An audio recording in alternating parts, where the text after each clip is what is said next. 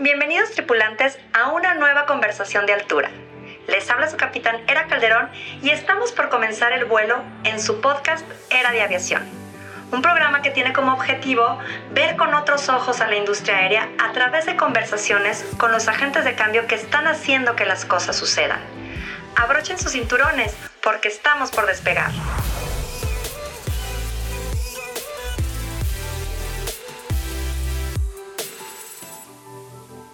Hola a todos, les habla su capitán Era Calderón y les doy la más cordial bienvenida a un nuevo episodio de Era de Aviación. El día de hoy tenemos una gran invitada, Diana Olivares. Diana es directora general de la TAM Airlines para México, Centroamérica y el Caribe. Es egresada de la Panamericana de Hotelería, estudia Administración de Empresas Turísticas y cuenta con más de 20 años de experiencia en la industria.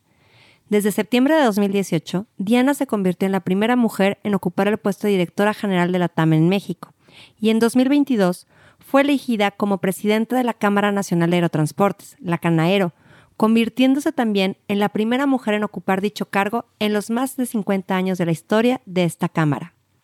Además, ha sido reconocida como una de las 100 mujeres más poderosas de México en la revista Forbes y Expansión y gerente general de año por la revista Mujer Ejecutiva. Adicionalmente, Diana ha dado conferencias sobre empoderamiento de mujeres y equidad de género en diversas plataformas e instituciones, como el CEO Women Summit y el Global Business Travel Association, entre otras. El día de hoy viene a platicarnos sobre la importancia de la Cámara Nacional de Aerotransportes, la Canaero, para la industria de la aviación. Sin más preámbulo, acompáñanos en este vuelo. Despegamos. Hola, hola, buen día. Les habla su capitán, Era Calderón, y les doy la más cordial bienvenida a un, el programa Era de Aviación.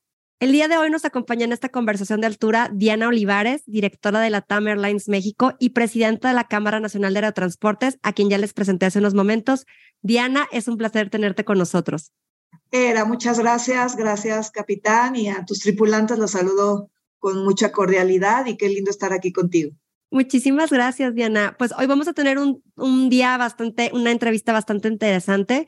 Vamos a hablar sobre la Canaero, pero antes de que empecemos a hablar sobre ello, me gustaría que me nos platicaras, Diana, un poco sobre ti, sobre cómo llegaste a la industria de la aviación, por favor.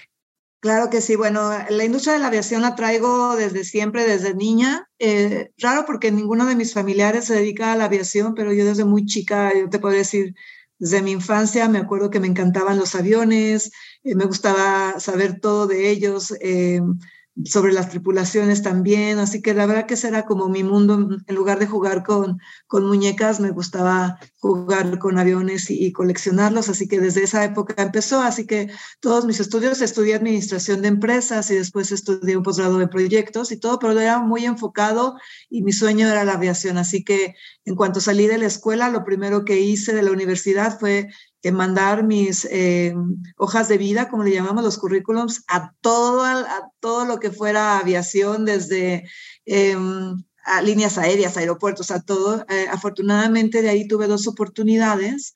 Fíjate que bien interesante porque una fue eh, empezar ya en el área administrativa, en reservaciones y boletos en Latam Airlines, donde todavía estoy, y la otra que también era ser tripulante, que es uno de mis sueños.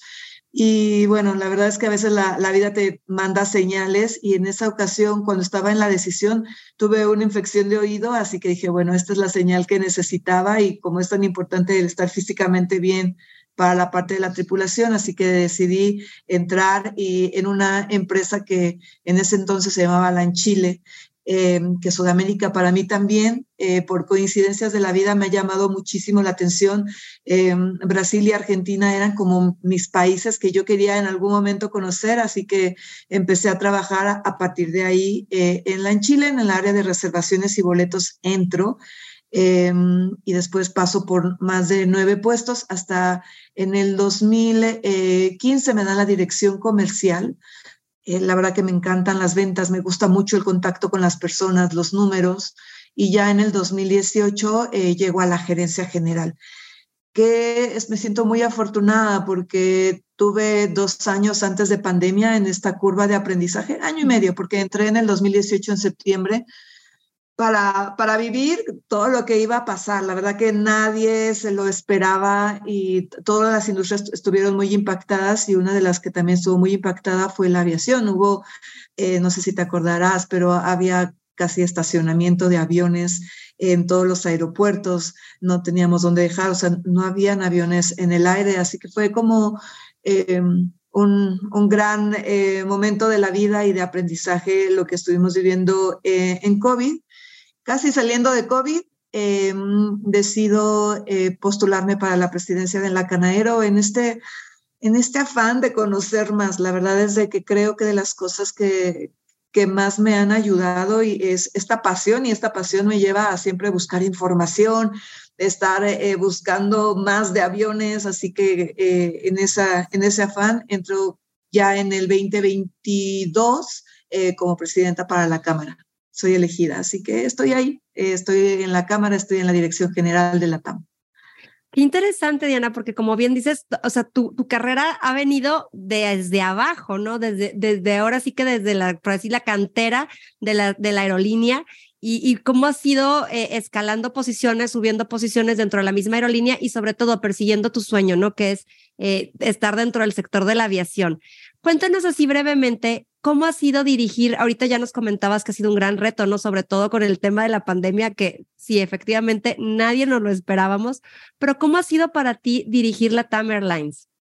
Bueno, ha sido una gran experiencia, como bien lo contábamos, entró en el área de reservaciones y boletos y después de ahí pasó por por varias áreas estratégicas, operativas. Eh, me tocó estar en el call center también atendiendo eh, por varias horas con, con, la diadema, pero después también haciendo estrategia, pero también haciendo análisis de números, eh, visitando clientes, empresas, o sea, como que pasé por todo este, este recorrido durante todos estos años.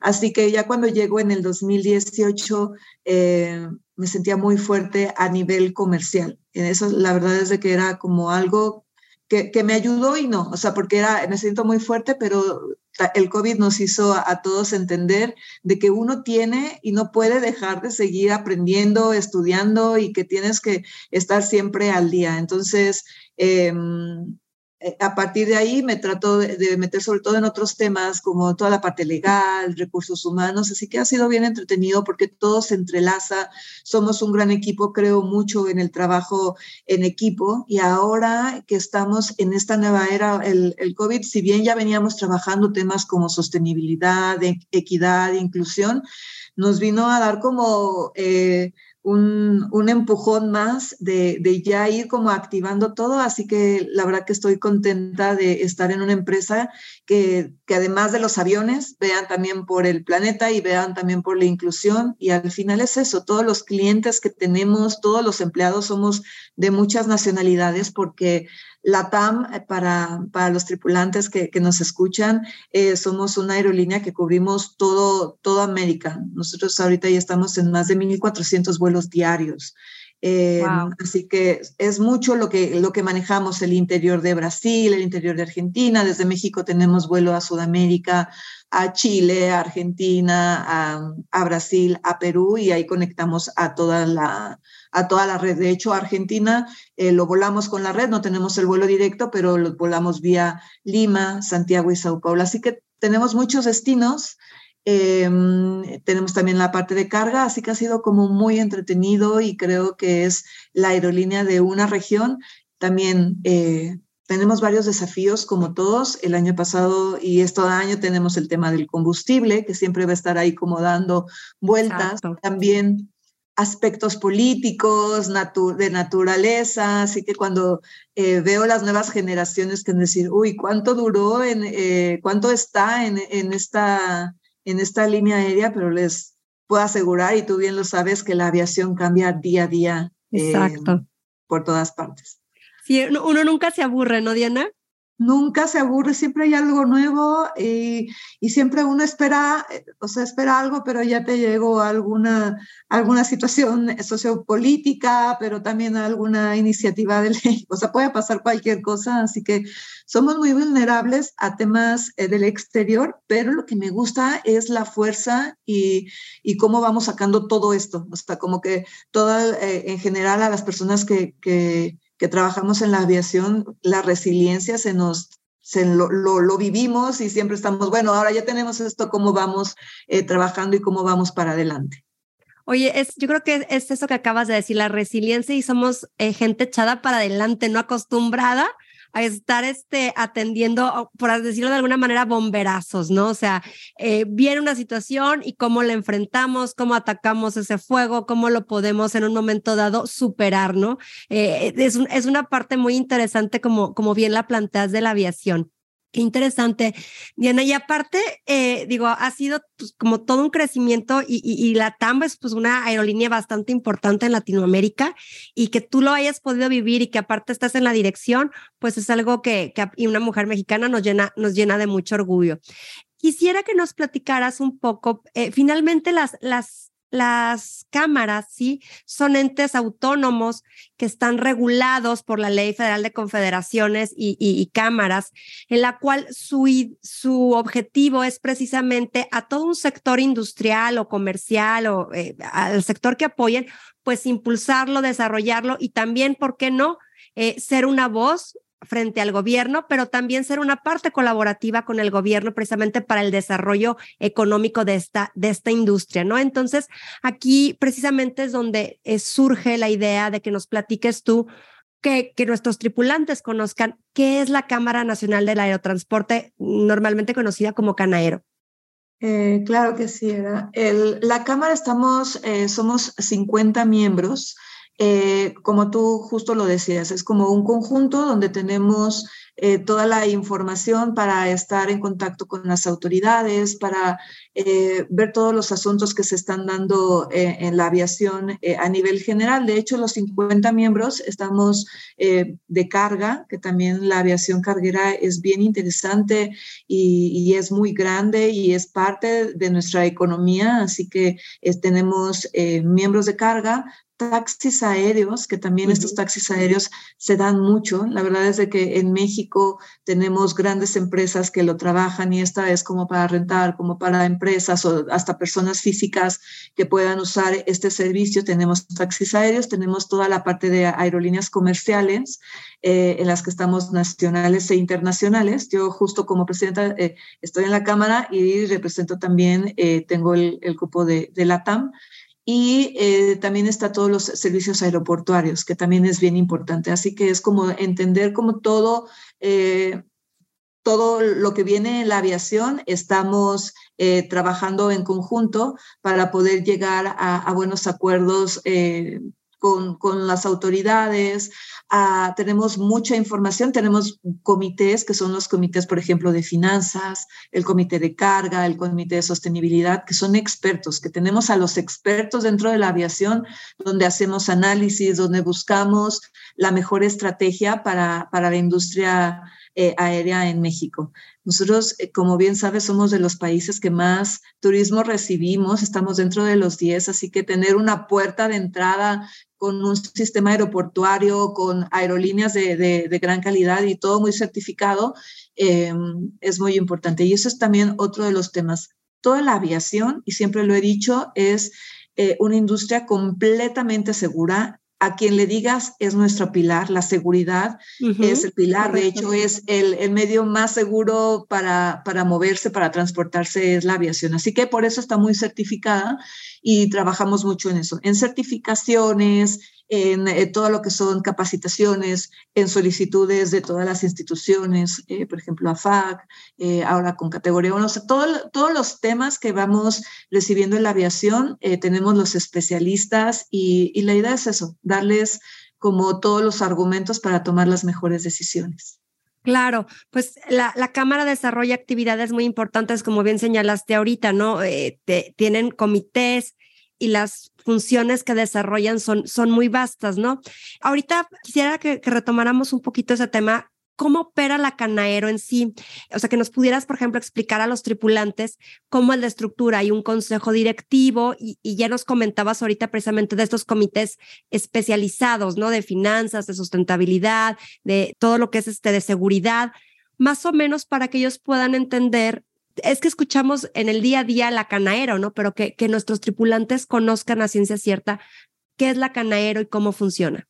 Muchas gracias por la pregunta. Creo que es bien interesante. Eh, nosotros como estamos conformados, está una mesa directiva en la que eh, tenemos un director, nosotros la, la Cámara estamos eh, trabajando en conjunto y de la mano como Cámara eh, Canaero Yata. Yata, como bien saben, es como la que nos norma todas las líneas aéreas a nivel mundial. Así que el director de, de Yata en México es el director de, de Canaero y después tenemos una mesa directiva, que también estamos seis, y que la mesa directiva está representada por cada uno de, las, de lo que te comentaba. Está el eh, gerente de las líneas aéreas cargueras, lo tenemos en la mesa directiva, pero también tenemos a la vicepresidenta, que es como vicepresidente, tenemos otra vicepresidenta que lleva todo lo que son las aerolíneas nacionales en este caso y en este, en este momento es eh, Aeroméxico. Todo esto se va votando, ¿eh? todo es por votación. Em, y tenemos a los de taxis aéreos, así, así conformamos una mesa directiva donde está, eh, bueno, está el director, está la mesa y estoy yo como presidenta y es donde hacemos como la parte de la estrategia. Después vienen los consejeros, que los consejeros son sumamente importantes y también se hacen por bloques, de acuerdo a cada uno de los modelos de, de, de aviación, por así decirlo y ellos son los que nos autorizan a la mesa directiva eh, todo, desde presupuestos, eh, nosotros les presentamos la estrategia, ellos son los que eh, la estudian, la ven, así que estamos, como todo viene en la aviación, muy regulados, muy revisados para que justo eso, lleguemos a toda la aviación en general, que, se tomen los mejores acuerdos, que sean eh, como muy democrático todo, así que tenemos mesa, tenemos un consejo y después tenemos a todos los miembros que también tenemos una reunión, se llaman asambleas, donde a todos les presentamos, les decimos cómo vamos. Y ahí eh, mensualmente trabajamos lo que decíamos los comités, que los comités muy basados, y esto lo tenemos muy claro, eh, todo lo que es la Canero, lo que no toca son temas comerciales y eso por compliance, y tenemos todas nuestras regulaciones, no puede haber ningún tema comercial. Hay temas transversales que esos son los que se revisan, por ejemplo, no sé, voy a inventar, o no, no inventar, el, estaba la carta aporte eh, para la carga, entonces esa la revisamos qué cosas eh, eh, afectan, cómo nos, nos, nos ayuda, cómo le ayuda al consumidor. Así que ahí vamos, todos los temas transversales se van revisando de acuerdo al comité. Por ejemplo, sostenibilidad, biocombustibles, que el biocombustible es algo que afecta a toda la aviación, que es algo que lo estamos viviendo y es una de nuestras metas. Así que eso sí lo, lo, lo, trabajamos, pero queda muy claro que temas comerciales está completamente prohibido eh, dentro de una cámara y dentro de cualquier eh, institución de, de, aviación. No se pueden tocar esos temas, todos son individuales. Claro, oye, qué interesante, fíjate, esto es algo que no, no conocíamos, ¿no? A lo mejor e, este tipo de qué temas sí vemos y qué temas no vemos, ¿no? O sea, eso ya lo verá cada aerolínea en, en, lo particular, ¿no? De su modelo de negocio, etcétera. Fíjate qué interesante. Me llama mucho la atención porque inclusive hemos tenido eh, eh, ocasiones de platicar anteriormente y como que la parte de sostenibilidad ahorita en la aviación eh, trae un compromiso muy fuerte, ¿no? Y creo que, que no es la excepción para la Canaero, ¿no? Como dices, el biocombustible es un tema importantísimo, todo lo que tenga que ver, por ejemplo, hay, hay aerolíneas que están obteniendo estas políticas, por ejemplo, de, de desechar o ya no utilizar estos plásticos de un solo uso, ¿no? Sé que la TAM precisamente es una de las aerolíneas que tiene estas, estas políticas, ¿no? Y que son ambiciosas, pero que también estamos contribuyendo o con estas políticas están contribuyendo a erradicar ciertas prácticas que pues afectan a la contaminación o que están buscando eh, medidas preventivas para evitar el cambio climático, ¿no? Totalmente. La, tenemos muchos temas trabajando y más como está ahorita la situación en, la aviación mexicana, eh, em, trabajando con las autoridades y todo. Sin embargo, creemos y sabemos de que algo que está eh, ya eh, en el día a día y que es el futuro y el presente y todo es justo lo que tú decías, el tema de sostenibilidad. Em, la aviación, lo hemos comentado, todo lo que hace de emisiones de carbono es el 2.4 de las emisiones totales. Hay otras industrias, y no quiero mencionarlas acá para que no, no, se, no sean eh, como señaladas, pero hay, hay, otras industrias del día a día que son más de 10% y 14%, y con eso no se justifica, sino al contrario, tenemos un número, el 2.4, y lo que queremos hacer es llegar a cero, que esa es la meta. Para allá vamos. Entonces, hay eh, yo te diría que para llegar a emisiones eh, cero hay varias, se está trabajando muy fuerte y hay varias como vertientes. La primera y la que es como, no, es la más importante, pero sí es la más efectiva porque en cuanto tengamos biocombustibles o una tecnología de no usar combustibles fósiles, es el 65-70% ya ahí de la meta. Entonces, por eso estamos muy enfocados, estamos trabajando, eh, viendo también incluso eh, cómo vamos a hacer eh, en México, porque lo que tenemos en contra a nivel mundial es la cantidad y el tiempo. Como bien sabes, el tema de, de emisiones para el 2030 es una gran meta a nivel mundial, a nivel de la ONU, por diferentes acuerdos, y vamos en contra del tiempo y aún no hay como la tecnología, todavía no se ha descubierto a las escalas que se necesita en la aviación. Entonces, se está trabajando esa parte y la otra es eh, neutralizar, compensar el tema de los plásticos. En alguna ocasión eh, comentaban de que cada pasajero es eh, en promedio, es a nivel mundial, es un kilo de basura por cada, vuelo, desde que toca un aeropuerto hasta que sale del otro aeropuerto. Entonces, si eso lo multiplicas por todos los pasajeros que hay, es muy importante empezar a trabajar y lo hacemos en varias aerolíneas, eh, todo el tema de los plásticos. También la parte social, que eso también es muy necesario y es parte también de la sostenibilidad, porque sostenibilidad no solamente es la parte ecológica, sino también la parte social, cómo vamos a cuidar nuestros destinos, cómo podemos aportarles a los destinos y dejarlos mejor que cuando llegamos. Tenemos que tú llegas a cualquier destino y mejor de lo que tú lo recibiste, lo tienes que dejar en alguna actividad o alguna acción. Eh, te voy a poner el ejemplo de la TAM, tiene temas también, como bien decías, de, plásticos, pero también tenemos un programa que se llama Segundo Vuelo, donde todos los uniformes de los sobrecargos, al, tener ya su término de uso, eh, uso, uso bien, lo mandamos a, a, todos los textiles para que después estos sirvan para artesanías dentro de países en Sudamérica. Y así hay varios ejemplos y todas las aerolíneas en general, ahora que estoy en la Canadero, puedo eh, ver de todo lo que hacen. Otros trabajan, por ejemplo, eh, un Air Canada, todo lo que es el sonido, un United, la captación. Ellos lo que hacen es captar las emisiones y quererlas enterrar. Eh, o están buscando eso. Entonces, todos estamos trabajando y es muy lindo estar en una industria que estamos ocupados completamente en ver las mejores soluciones para, para un mundo mejor y no desde un lado de marketing, porque muchas veces puede sonar así, sino de, realmente estamos preocupados por entender y saber cómo podemos hacer de de que estas emisiones, que son el 2.4, lleguen a cero lo antes posible, aunque estamos, la meta a nivel global es 2050. No quiere decir que a 2050 vamos a llegar hasta allá, sino hay que ir creciendo todos los años y trabajando. Pero es muy importante el tema de sostenibilidad. La meta es escalable, ¿no? Es decir, vamos, a irlo, vamos a ir disminuyéndolo año tras año. Como dices, son, son metas realmente muy ambiciosas porque cambiar toda la industria es, es muy complejo y la tecnología, como bien dices, no existe. Y aquí me, me llama la atención y quisiera abundar, o sea, abundar en dos puntos que me parecen muy, muy interesantes. Hemos tenido charlas con personas sobre biocombustibles. Y lo que vemos en la actualidad es que precisamente no hay la tecnología, o sea, hay ciertas empresas como por ejemplo Neste, etcétera, que están produciendo el biocombustible, pero como bien dices, no, no hay la cantidad de producción necesaria para abarcar la demanda para todos los vuelos, ¿no?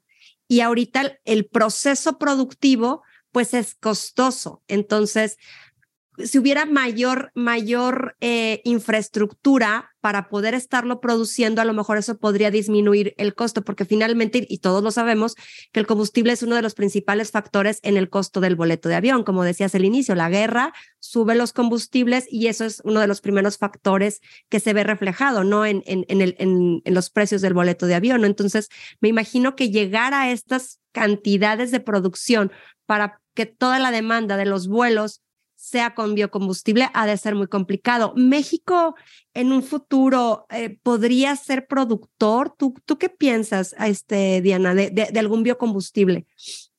Sí, nosotros tenemos materia prima. Ahora, es bien interesante esta pregunta porque eh, toda la parte también de cómo hacer biocombustibles tienen sus reglas. Tampoco es de que vamos a a tomar cualquier cosa, no sé, te estoy inventando el alcohol de mi casa y voy a empezar a experimentar y todo esto. No, tiene muchas reglas. Los nuevos experimentos se están haciendo a base de la energía que también lo hace toda la, basura orgánica. Se están trabajando en mucho, pero justo el tema es ahorita la escala. ¿Cuánto tenemos? Está todo lo que es el convenio de Corsia. Y este Corsia es bien, el tratado de Corsia, que es muy interesante por ejemplo, nada más por decirte alguno, no puedes usar territorios que se usen para alimento de la población. Es correcto. No puedes usar agua porque eso es para la población. Entonces, es eh, lo que hace Corsia es también cuidar todo lo que es eh, no por hacer un, combustible vamos a usar recursos para alimentarte, para la vivienda de las personas. Entonces, sí hay como varios eh, requisitos que cuando en esta investigación se tienen que tomar en cuenta para, para llegar a esto. Entonces, pues justamente porque la escala y porque toda la magnitud, como todos lo sabemos, oferta-demanda es em, todavía es muy caro porque no hay para todos y caro, yo te estoy diciendo a nivel de dos veces a 2.5 veces más caro que el barril normal. Entonces también es algo que se están enfrentando y lo que tú comentabas eh, en cuanto al, al, ticket, que eso es bien interesante, aproximadamente depende de la época y depende del costo, el costo de la turbocina es como el 30% del costo del ticket. Así que eh, sí es muy importante cuando se va a los cielos la turbocina o cuando está tan volátil como han sido estos últimos años, pega muy fuerte eh, en el precio de, del ticket. del ticket.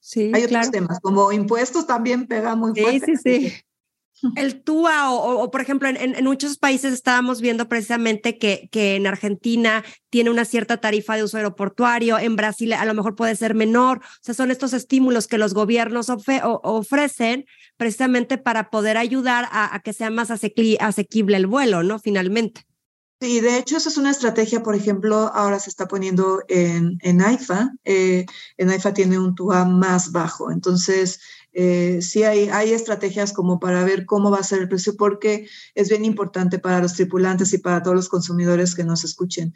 Más o menos, eh, te puedo decir, un 30% el, el, de tu boleto es la, el, tema de turbocina. El 20% son todos los empleados, porque somos muchas personas que trabajamos para que un vuelo salga, muchas familias estamos trabajando en eso. Somos en México nada más 1.4 millones de familias estamos trabajando en la aviación y de ahí se va a un TUA que muchas veces, y nos ha pasado a todos, que el TUA llega a ser hasta igual o más caro, por ejemplo, que, que algunas eh, tarifas aéreas. Entonces es bien interesante eh, cómo podemos dividir, que no es que todo se vaya para la línea aérea, sino se va para todo lo que son los insumos, para todo el personal y también para un los costos operativos. IVA o costos operativos. Operativos, ajá. Sí, es, es muy, muy interesante conocer cómo se integra el costo de la tarifa, ¿no? Y cómo, cómo fluctúa, como bien dices, por temporadas, por temas de combustible, por ciertas situaciones que, que inclusive son ajenas también a la aerolínea, ¿no? Tal cual, tal cual. O sea, hay, hay muchos aspectos que, que mueven esto y, y, bueno, hay tarifas muy económicas también. A mí me ha tocado ver tarifas de 600 pesos, que eso también es bien interesante porque lo que han hecho dentro de la aviación mexicana, eh, tenemos dos muy importantes, que, que es eh, Viva y Volaris, y bueno, Aeroméxico también tiene esta parte de este modelo, que tienen, trabajan mucho con el tema del costo. Entonces, muchas veces hasta un 50% de, todo, de todas las tarifas llegan a competir con industrias como también es el transporte en autobús. Entonces hay, hay de todo. Hay gente que dice, ah, está muy caro. Hay rutas, también depende de la temporalidad, con cuánta eh, precompra, o sea, con cuánta anticipación compres tu boleto, eh, oferta de... Hay muchos factores, pero también hay que ver el otro lado, que también hay muchas tarifas económicas muy competitivas y en especial estas tres aerolíneas, eh, Aeroméxico, Volaris y Viva, lo están haciendo muy bien de dar buenos precios eh, cuando, cuando se puede y cuando las circunstancias lo dan. Claro, oye, fíjate qué interesante. Digo, a mí me encanta poder platicar de todos esos aspectos que normalmente no conocemos, ¿no? Y, que, es importante que la gente lo conozca porque luego, pues, sobre todo en las redes, ¿no? Que ponen, oye, es que esto y es que lo otro. Bueno, pues es que hay todo un background de, que conforma, por ejemplo, la tarifa, no, no, nada más es esto, no nada más el combustible, no. Como bien dices, hay 1.4 millones de familias que están trabajando dentro del sector aéreo y dependen de, de, estos, de estos costos, ¿no? Entonces, qué interesante. Volviendo al tema de la cámara, y específicamente me llama mucho la atención porque estos números son, son muy interesantes de los que hemos estado hablando. Creo que una de las partes que hace la Canaero es estar generando este tipo de estadísticas, ¿no? Poder estar eh, recopilando datos como para poder implementar mejoras o mejores políticas o mejores prácticas, ¿no? Para los miembros. Y obviamente todos en conjunto, pues pueden generar, eh, ahora sí que muchas cabezas eh, pueden generar mejores prácticas, ¿no? ¿Qué, ¿Qué, otras actividades en este sentido desarrolla la, la, la Canaero, aparte, por ejemplo, de los comités? ¿Qué otras actividades son de beneficio para, las, para los miembros? Es muy importante esto que dices, el tema, siempre lo hemos dicho, la información te, te da completamente una mejor estrategia. También es cómo trabajamos con las autoridades de la mano. Nos gusta mucho eh, presentarles cuáles son los argumentos, estar, por ejemplo, ahora que estamos en una era importante, por ejemplo, la categoría, la categoría 1, es decir, oigan, estamos aquí, ¿cómo podemos apoyar? Apoyamos todos como un bloque de industria, que claro. eso eh, no sé si se den en otras industrias, pero estamos trabajando en conjunto, justo por lo que decíamos, porque hay muchas certificaciones que tenemos por la seguridad, porque todos tenemos que trabajar hacia un mismo objetivo, así que trabajamos de la mano con autoridades, em, vemos cuáles son las mejoras, tenemos desde hablar con, con la Secretaría de, de, Transportes, pero también hablamos con Profeco para ver cuáles son las mejoras que ellos creen que podemos nosotros implementar y tener esta comunicación. Así que eh, creo que sería autoridades, eh, toda la parte de, de, información, de estar como un bloque y ahora el que te comentaba que ya estaba, el de sostenibilidad, que ya lo, lo vengo heredando ya de, eh, no, no, te mentiría, pero creo que ya lleva como unos cinco años que han estado trabajando sostenibilidad. Eh, también se mete el tema de inclusión, inclusión desde un lado no solamente de género, sino inclusión desde el lado de edad, o sea, etario, inclusión eh, también lo que estamos trabajando es como para discapacidades. Eh, nos ha pasado de que, y todos los, todos los que tienen la oportunidad de viajar pueden tener diferentes características, cómo tratar a un pasajero con autismo, cómo tratar a una persona con alguna discapacidad, tener gente, también tenemos metas dentro de la, de la aviación de tener gente con, con discapacidades que pueda eh, atender. Eh, que pueda trabajar dentro de la aviación. Entonces, es la idea, es hacer este mundo de la industria aérea, valga la redundancia, que, que vaya eh, que haya muchas características donde podamos trabajar todos unidos y todos, yo creo que en la diferencia está la belleza, está la importancia, está la autenticidad, así que eso estamos también trabajando. Entonces tenemos como un 360 desde temas eh, sociales, sostenibles, eh, autoridades, información, estar en bloques, es como así se trabaja un 360 la cámara.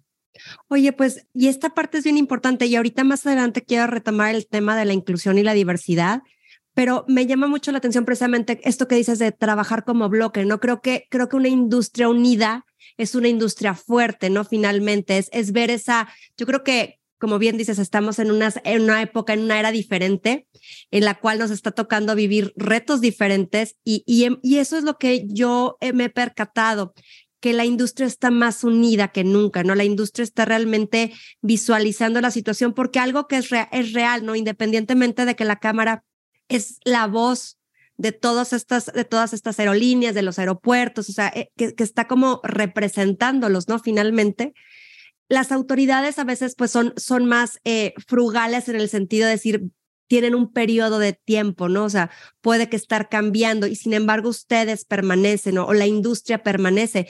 Conocemos personas este, como tú con una gran experiencia, con gran eh, tiempo dentro de la industria y que pues esa experiencia es vital para conocer el mercado, ¿no? Finalmente, entonces, qué importante poder reunir a estas, estas personas, a estos expertos y que, que sean la voz de la industria, ¿no?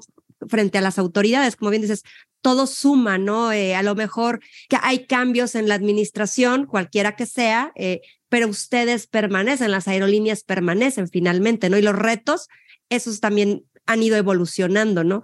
Yo creo que esta es una parte. ¿Y, y cómo, cómo se relacionan ustedes, no nada más inclusive con las autoridades, sino con estos otros organismos internacionales, como bien dices, es Canaero Yata, ¿no? Que es la reguladora de las aerolíneas, pero también está la OASI, o también está ASI, o, otros organismos internacionales, precisamente como, como en su momento se dio con el COVID, con el Organismo Mundial de la Salud, ¿no? O sea, temas que, que son globales, ¿no? O sea, ¿cómo colabora la Canaero con todos estos organismos? Claro, em, bueno, al, al, primer punto que decías, efectivamente, la Canaero tiene 50 años es, muy divertido porque son 50 miembros, 50 años ahora, así que expertos hay y la verdad es de que eso sí, con toda claridad lo digo, los expertos, gente que tiene muchos años, muy especialistas, tenemos eh, especialistas de todo, ingenieros, abogados, eh, técnicos que, que conocen perfectamente un avión, así que hay mucho expertise dentro de, la cámara y dentro de un YATA también, imagínate, es el regulador eh, a nivel global de todas las aerolíneas, así que em, puedo, puedo decir con, con autoridad que sí, que sí eh, tenemos el expertise para poder afrontar, afrontar cualquier eh, reto. Y justo eso, tenemos mucha relación con los con todo lo que son las otras entidades como son AFAC, OASI, la FAA, también lo entendemos, la estudiamos, la analizamos, damos como son nuestros propios eh, argumentos.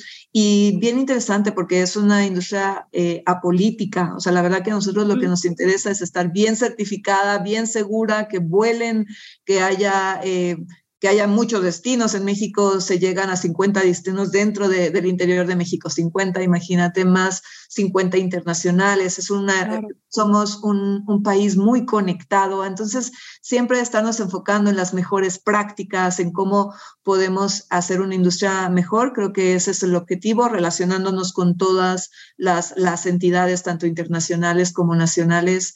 Eh, creo que tienen mucho valor para la aviación.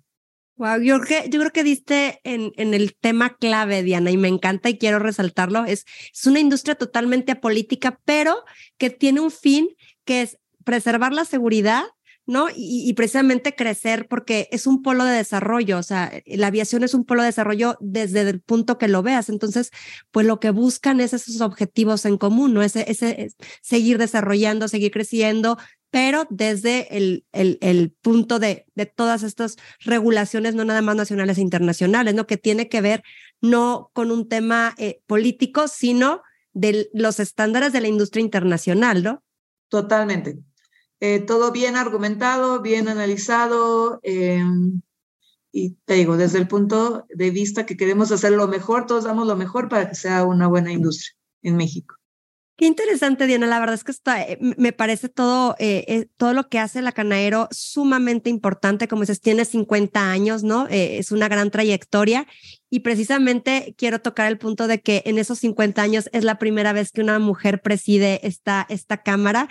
Platícanos un poquito cómo, cómo ha sido esta experiencia de, de, ser la primera mujer eh, presidenta de la Canaero, ¿a qué retos te has enfrentado? Digo, sabemos que parte de esto ha sido también el COVID, pero Cuéntanos cómo ha sido la experiencia, porque me encantaría que nuestras tripulantes también conocieran la experiencia desde una mujer al frente de esta cámara. Bueno, muchas gracias. Sí, fui en el 2022, justo en febrero, ahora cumplo, ya en estos, en estos días estoy cumpliendo ya el año de, de presidir.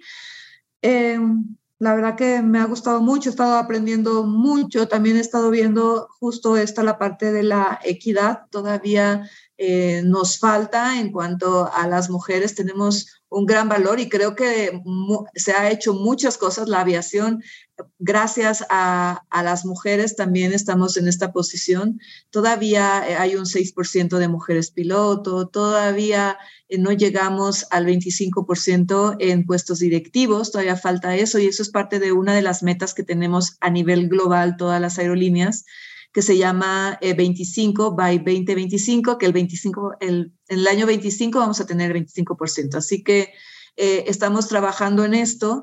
Eh, mucha apertura, la verdad, desde que recibo esta cámara. Ya me, yo la recibo ya cuando ya el COVID ya está saliendo. Aquí creo que de las principales eh, desafíos ha sido justo la, recuperación de categoría 1, ya cuando ya IFA ya mucho más robustecido, cómo podemos hacer como uso de, este aeropuerto, porque ya el sistema aeroportuario ya está realmente complicado, pues sobre todo a ICM nos ha pasado que, que estamos eh, ya desbordándonos tanto de aviones, de pasajeros, de autobuses alrededor, entonces ha sido como bien interesante trabajar también el sistema aeroportuario, como cómo también em, trabajar esto de equidad, de sostenibilidad. Así que eh, un año muy desafiante y este año que se viene, pues también está con sus mismos desafíos de la aviación, con esta nueva iniciativa de ley que tiene cosas bien interesantes y otras que también estamos ya argumentando, em, ya las, las mudanzas, por ejemplo, que te comentaba, que está la mudanza ahora de carga. Eh, cómo podemos como cámara apoyarlos, porque una mudanza, ya sea de cambiarte de una casa, imagínate de un aeropuerto. Es compleja. Es compleja, entonces también estamos trabajando. Así que em, yo le agradezco mucho a todo, eh, justo a los directivos, a, la mesa directiva, a los comités que me han estado apoyando completamente eh, en esto y hemos estado trabajando de la mano y está muy interesante la aviación en México y, bueno, vamos a, seguir. Eh, la presidencia dura un, año y uno puede tener como paso a la reelección, así que estamos también todo por votación, así que lo estamos eh, analizando. Qué padre, ojalá que sí, Diana, estamos, estamos muy contentos de, porque la verdad es que se ve, finalmente se ve la mano, ¿no? De, de, quien dirige, ah, independientemente de la cámara, sí se ve, se nota la mano, entonces, pues nos da mucho gusto. Dentro de este punto de temas de, de impulsar a la mujer, que, que aparte tú también eres bastante promotora de este, de este tema, yo lo sé, eh, el año pasado hicieron la primera edición de la entrega de la presea Tony Gutiérrez, que precisamente conoce la labor de las mujeres de la industria. Por favor, cuéntanos un poco sobre esta iniciativa que aparte me parece increíble, que qué bueno que se pueda dar. ¿Cómo surgió esta idea? Claro, esta idea surge igual, justo del tema de, equidad. Em, básicamente, y hay el organismo, eh, hay un organismo que dice de que ahora te voy a decir cuál es, que son 147 años los que faltan para que tengamos una equidad. Todavía hay diferencias eh, importantes desde percepciones, ¿eh? desde cosas que tenemos inconscientes, que tenemos que ir trabajando todos, no solamente un solo género, sino en general como sociedad, eh, llegar también a equidad de todo, de sueldos, de actividades y todo. Así que claro que es una de las prioridades y, eh, yo creo mucho en las nuevas generaciones, creo que vamos todos para allá, pero también es importante honrar las generaciones que han estado pasando, eh, generaciones que, que, hemos trabajado durante muchos años, que también es tu caso, que ahora lo vamos a comentar, que también estabas dentro de las candidatas, de, dentro de la presea, eh, mujeres que llevan 40 años, 20 años, en mi caso yo llevo 24, o sea, trabajando muy duro, amando la aviación. Entonces, esta presea de alguna forma es para honrar todo lo que se ha hecho, todo desde el lado de, las mujeres, como también hemos estado participando en este crecimiento de la industria. Así que de ahí salió la idea. Tony Gutiérrez fue la primera eh, eh, directora general en México. De hecho, eh, desafortunadamente no hemos sido muchas durante estos últimos años. Yo te diría, durante estos últimos 30 años, te lo puedo contar con una mano cuántas hemos sido en México y ella fue la primera y la primera en American Airlines y, y, era también bien impulsora, a mí me daba unos buenos discursos y unos buenos de, a ver, necesitamos trabajar sobre esto, así que ella impulsó mucho todo el tema de equidad, así que Tony eh, fallece desafortunadamente con, contra la lucha del cáncer eh, ya ahora en la pandemia y decidimos hacer esta presea y fue la idea de que cada que nos propusieran mujeres Em, que, pudieran tener esta presea, mujeres tan interesantes y ahí sí le tengo que decir a tus tripulantes que nuestra capitán, capitana, que esta era, estuvo ahí también. Muchas gracias. de hecho, desde todas los, desde todas eh, las trincheras, desde la capacitación, desde la de que sea mantenimiento, técnicas, eh, en tu caso tú eh, con una universidad, pero también con toda esta parte de, de impulsar, de comunicar, también había una eh, Rosario, que también era reportera y es institución en la parte de periodismo de la aviación. Entonces, estamos eso, era muy diverso. Em, la presea se la llevó una mujer que lleva 40 años dentro de la aviación y y ha pasado por, por todo, desde la parte técnica, aeropuertos, era como que muy impresionante. Eh, fue muy difícil llegar a esta votación porque los, las hojas de vida eran muy lindas, así que hay mucho por honrar. Esta, esta presea de Tony Gutiérrez va a ser todos los años. Eh, la queremos ahí como, como rectificar, como honrar y también como para inspirar a nuevas generaciones a las chicas decirles, la aviación no es solamente de un género, si tú quieres ser técnica, piloto, todo lo que, se, lo que creas lo puedes hacer. Claro. Em, y esto me lleva como nada más a una reflexión. Hace poco también escuchaba que eh, las mujeres en general eh, a los siete años nos empiezan a, hacer como esta parte donde uno dice, yo quiero ser astronauta, yo quiero ser bombero, y es cuando empiezan a disminuir esos sueños por tanta imposición que nos dicen, no, mira, esto no va para allá. Entonces, es defiendan, defiendan a las infancias, a las adolescencias, a las juventudes, que ahora necesitamos un semillero fuerte para poder llegar a, todos estos números que queremos de equidad. Aviéntense, la aviación es una industria tan apasionante. Eh, no quiero decirlo desde, desde, desde mi lado, que a mí me encanta, pero de verdad que hay mucho por hacer hay de todo, desde la abogada, la financiera, la técnica, que yo creo, o sea, hay de todo, hay puestos para todos y creo que son una muy buena oportunidad y una linda oportunidad de pertenecer a esta industria. Así que invito a todas las niñas, chicas, eh, que, se avienten y qué bueno que tienen también, te tienen a ti en esta parte de difusión y que, que también eres eh, consultora, mentora de varias y agradezco y honro mucho tu trabajo por eso, porque tenemos que hacer que, que más mujeres pertenezcamos a este mundo. Muchísimas gracias, Diana. pues yo encantada porque la verdad es que como tú dices, o sea, como crecimos con este amor a la aviación, lo que, lo que queremos es precisamente decirles, volteen a esta industria que es fascinante, maravillosa, y como dices, también está en nosotros como padres eh, que tenemos hijos, yo en especial tengo una pequeña de, precisamente seis años y ahora ella, ella, ella juega con carritos, juega con aviones, ella con lo que ella quiera, no sé, ella, ella puede decidir lo que ella quiera y dice, mamá, se me hace que yo también voy a volar aviones. Entonces, o sea, claro que me, me mata, ¿no? Eh, este tipo, porque, porque sí viene mucho eh, el que los padres impulsemos los sueños de nuestros hijos, ¿no? Totalmente. Ahí es eh, impulsarlos. Todos nosotros como adultos tenemos que ser eh, muy conscientes de las infancias. Yo siempre lo digo, tenemos, ellos son el futuro. Entonces, darles, apoyarlos, impulsarlos y ojalá que en la medida de lo posible vámonos quitando estos paradigmas y vámonos, y si no los podemos eh, quitar, vámonos los cuestionando. ¿Por qué? Porque muchas cosas ya las tenemos internas. Entonces decir, bueno, esto que me dijeron, ¿es realidad? O sea, esto es para un género, esto es para una edad también, porque muchas veces dicen, no, mayores de tanto ya no. ¿Por qué no? O sea, porque tenemos todo. Entonces, todos los paradigmas y, creo que algo bien revolucionario a nivel de todo, también de sostenibilidad, de equidad, incluso de, argumentos, de, todo esto que decíamos legal, todo es, hay que cuestionarlo. Eso es como algo que tenemos que trabajar en nosotros, cuestionarlo porque así podemos llegar a una mejor versión de nosotros y de lo que hacemos. Yo creo que es, estás tocando algo padrísimo porque finalmente es eso, ¿no? No, no entender las cosas porque así se hacen, no es por qué se hacen así. Esa cuestión nos puede llevar a generar, como bien dices, nuevas versiones, nuevas ideas o inclusive optimizar las ya existentes, ¿no? Totalmente, totalmente. Y, justo esto que nos vino a traer, o no a traer, sino a recordar el COVID es esto, en la parte de la flexibilidad, en la parte de, preguntarte cómo lo puedes hacer, en procesos, en, en, qué son cosas prioritarias.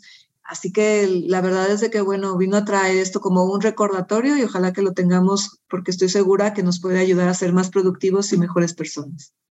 Wow. De hecho, estoy fascinada con la, con la plática. Diana, creo que nos podemos durar horas platicando. Sin embargo, ya estamos preparándonos para el aterrizaje de este, de este vuelo. Sin embargo, me gustaría que nos pudieras platicar cómo visualizas tú el crecimiento de las mujeres en el sector aéreo, no sé, a, corto y mediano plazo. Eh, Vamos a tener más oportunidades porque lo estamos haciendo conscientes, porque tenemos también eh, metas a nivel de, aerolínea, justo la que te comentaba del 25% de directoras. Esto no quiere decir de que, de que se van a, a, sesgar también otros talentos de, algún otro género, de alguna diferente a las mujeres, sino yo como lo veo y es percepción bien personal, es de que durante muchos años eh, estas cosas inconscientes, esto que teníamos, muchas veces decía, mira, ella a lo mejor está en una edad eh, eh, que, que, no, va, no va a seguir con su carrera, o sea, había muchos paradigmas. Entonces, como sesgos, ¿no? Como sesgos. Y entonces ya a nivel de recursos humanos en general, como lo he visto en empresas de aviación, en, en instituciones de aviación, estos sesgos se están tirando. Es, a ver, cuáles, cuáles son sus talentos, cuáles son eh, todos los requisitos que tiene, los cumple, entonces está dando como mucho más apertura. La otra vez en una conversación con un, eh, un gerente de, recursos humanos decía que era bien interesante que cuando eh, llegaban, uno ponía los requisitos y llegaban candidatos. Y mira cómo los hombres eh, decían, ah, bueno, me falta uno o dos requisitos, pero nosotros soy muy potente y tienen una fuerza de decir, sí puedo y estoy ahí. Y aunque le faltara uno o dos requisitos, se aventaban. En cambio, cuando llegaban las mujeres, eran muy nerviosas de no haber estado al 100% de los requisitos y pasarlos, entonces no se aventaban tanto. Entonces la, importancia es estar ya compitiendo en pisos parejos, en pisos de que se nos vean eh, también todos nuestros talentos de ambos y se tomará la mejor decisión, pero creo que ya hay una apertura a, quitar estos sesgos y a vernos realmente como, como lo que somos y todos los talentos que tengamos, porque yo creo que una combinación de, de, ambos, de ambas, eh, diría mi mesa de, de, eh, de, Reiki, de energías, da mucho. O sea, esto ya es como hasta casi holístico, tenemos que combinarnos, nosotros nos complementamos. Entonces, estamos, estamos más de un lado, porque no poner eh, todo, empezarlo ya a equilibrar? Y esto va a traer mucho eh, mejor cosas para la sociedad, para las familias, no solamente para las mujeres. Mientras que estemos bien las mujeres, también las familias se van a, tener eh, mejores oportunidades, con eso las sociedades, con eso el mundo. Entonces, creo que vamos por un camino eh, necesario para la parte de, de, equilibrio en cuanto a ambos mundos. Qué padre, qué, qué bonito lo expresas, porque sí, yo creo que, yo creo que estando bien finalmente las mujeres, que finalmente, aunque queramos no, no señalarlo, pues es la que en la casa, la que mueve la mano, ¿no? De todo lo que se hace, la que está pendiente por la misma naturaleza protectora, ¿no? Finalmente, pero también que le den esa oportunidad para la parte profesional, pues obviamente al momento de crecer, la hija inclusive tiene un este nuevo patrón, ¿no? De que mi mamá es así, mi mamá es esto y, quiero llegar a como lo que hace mi mamá. Entonces, pues finalmente los patrones los estamos cambiando, ¿no? Al, impulsar este tipo de situaciones. Totalmente. Y es para, te digo, mejorar, no esperarnos estos 146 años que dicen que vaya a llegar la equidad. Creo que si todas trabajamos de la mano, creo que podemos llegar eh, anticipadamente y te digo, es, es en beneficio de todos, no solamente de las mujeres. Pues muchísimas gracias, Diana. Quisiera ya también por último que nos que le dieras un mensaje a las mujeres que te escuchan, que te están escuchando ahorita y en general también a los tripulantes que, que, quieran ingresar a la industria de la aviación. ¿Qué les dirías? Que es una industria apasionante, que si lo tienen en mente, créansela y van por todo. Yo les, les comentaba de un principio, a mí me tocó mandar hojas de vida a más de 100, 100 lugares diferentes, o sea, no, no hay límite. O sea, cuando uno quiere algo, tiene que actuar. Eh, la industria de la aviación, como lo hemos dicho, está muy receptiva porque está eh, cambiando, está creciendo, así que eh, que sean muy bienvenidos y creo que lo más importante es creer en uno mismo, en su autenticidad, en saber que todo lo tienen como para poder entrar. Si quieren, pueden. Así que creo que ese sería el mensaje eh, para ellos y estamos esperando a muchos tripulantes nuevos y a los antiguos agradecerles completamente todo lo que han hecho por esta industria porque esta industria realmente eh, crece y, da muchos trabajos a muchas familias y ayuda en la economía y es parte del PIB, más del 3.5 es esta industria del PIB, así que, eh, bueno, completamente una industria productiva. Muchísimas gracias, Diana. Espero que sea la primera de muchas participaciones contigo porque siempre es un gustazo y un placer platicar contigo. Muchas gracias, Era. Gracias, capitán, capitana y a los tripulantes. Un gran abrazo. Un abrazo a todos, saludos y hasta el siguiente vuelo.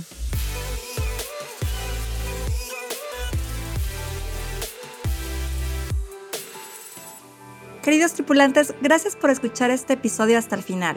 Recuerde que juntos vamos a generar cambios importantes dentro de la aviación. Nos escuchamos en el siguiente episodio y quiero recordarles que no olviden suscribirse al programa en cualquiera de las plataformas que me estén escuchando para que no se pierdan los siguientes episodios. Continuemos esta conversación en redes sociales. Me encuentran en Twitter como Era de Aviación y si podemos conectar en LinkedIn donde me podrán encontrar como Eranden y Calderón. O también escríbenos al correo eradeaviacion.gmail.com con tus comentarios, preguntas o cualquier cosa que quieras platicarnos. Me encantará saber de mis tripulantes. Te espero en el siguiente vuelo. Hasta la próxima.